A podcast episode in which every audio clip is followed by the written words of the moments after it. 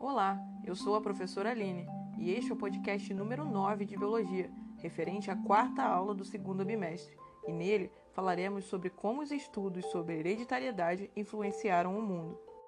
Na aula anterior, você pôde ler sobre uma breve história da hereditariedade e pôde entender um pouco sobre como isso poderia mudar o conhecimento genético. E nós aprenderemos um pouco mais sobre isso daqui a pouquinho. Mas antes, é importante conversarmos sobre a mudança que isso provocou nos estudos do principal ponto da biologia, a evolução. Teorias sobre evolução foram propostas diversas vezes ao longo da história da humanidade, mas a que ganhou mais destaque, que embasa a defendida pela ciência, é a teoria proposta por Charles Darwin, que chamamos de darwinismo. Darwin foi um homem rico e de muitas oportunidades.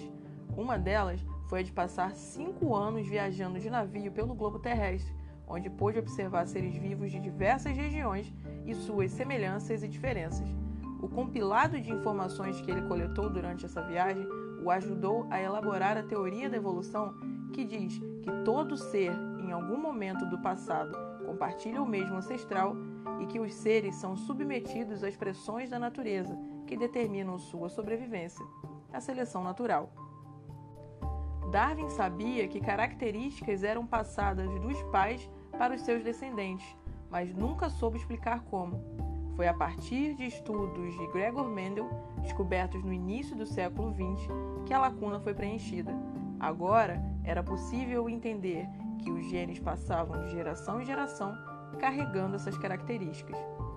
A partir disso e do estudo de como esses genes eram passados, juntando os conhecimentos genéticos com o conhecimento sobre a seleção natural, surgiu o neodarwinismo, a teoria evolutiva mais aceita atualmente. Mas, para além disso, estudos sobre a hereditariedade influenciaram muitas outras coisas, algumas que inclusive você nem deve imaginar.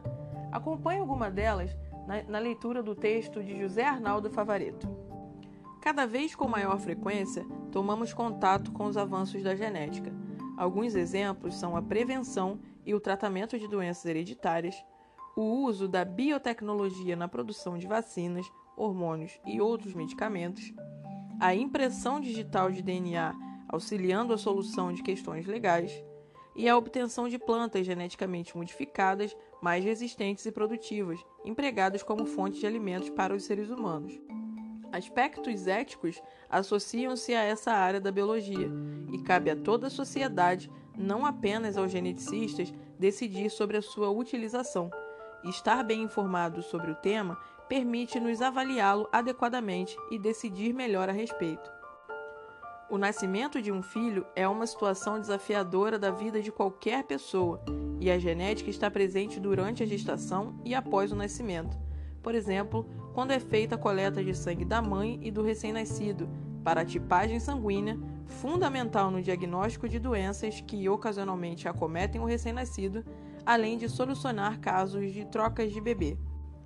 Alguns dias depois do nascimento, mais uma vez deve ser coletada a amostra de sangue da criança para o exame do pezinho. Instituído no Brasil na década de 1970, é obrigatório por lei e trata-se, na verdade, de uma série de exames.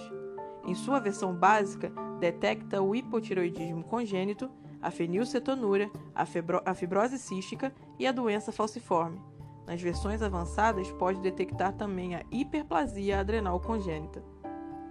Os pais podem perguntar: aparentemente não temos nenhum problema, por que nossa criança necessita ser submetida a esses exames? O fato é que determinadas doenças hereditárias podem não se manifestar por uma ou várias gerações, mas voltam a surgir repentina e inesperadamente essas doenças ocultas não se manifestam, a menos que a criança receba simultaneamente do pai e da mãe a informação que as determina. A criança pode ter olhos claros ou escuros, ter lóbulos das orelhas aderidos ou soltos, rosto de formato quadrado ou arredondado, o que faz lembrar mais um ou outro genitor.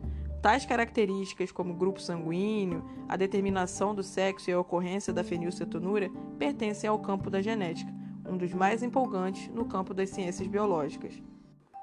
A genética estuda o material genético, as variações entre os organismos e os mecanismos da hereditariedade, pelos quais as características são passadas de geração em geração. Por hoje, ficamos por aqui. Até a próxima aula.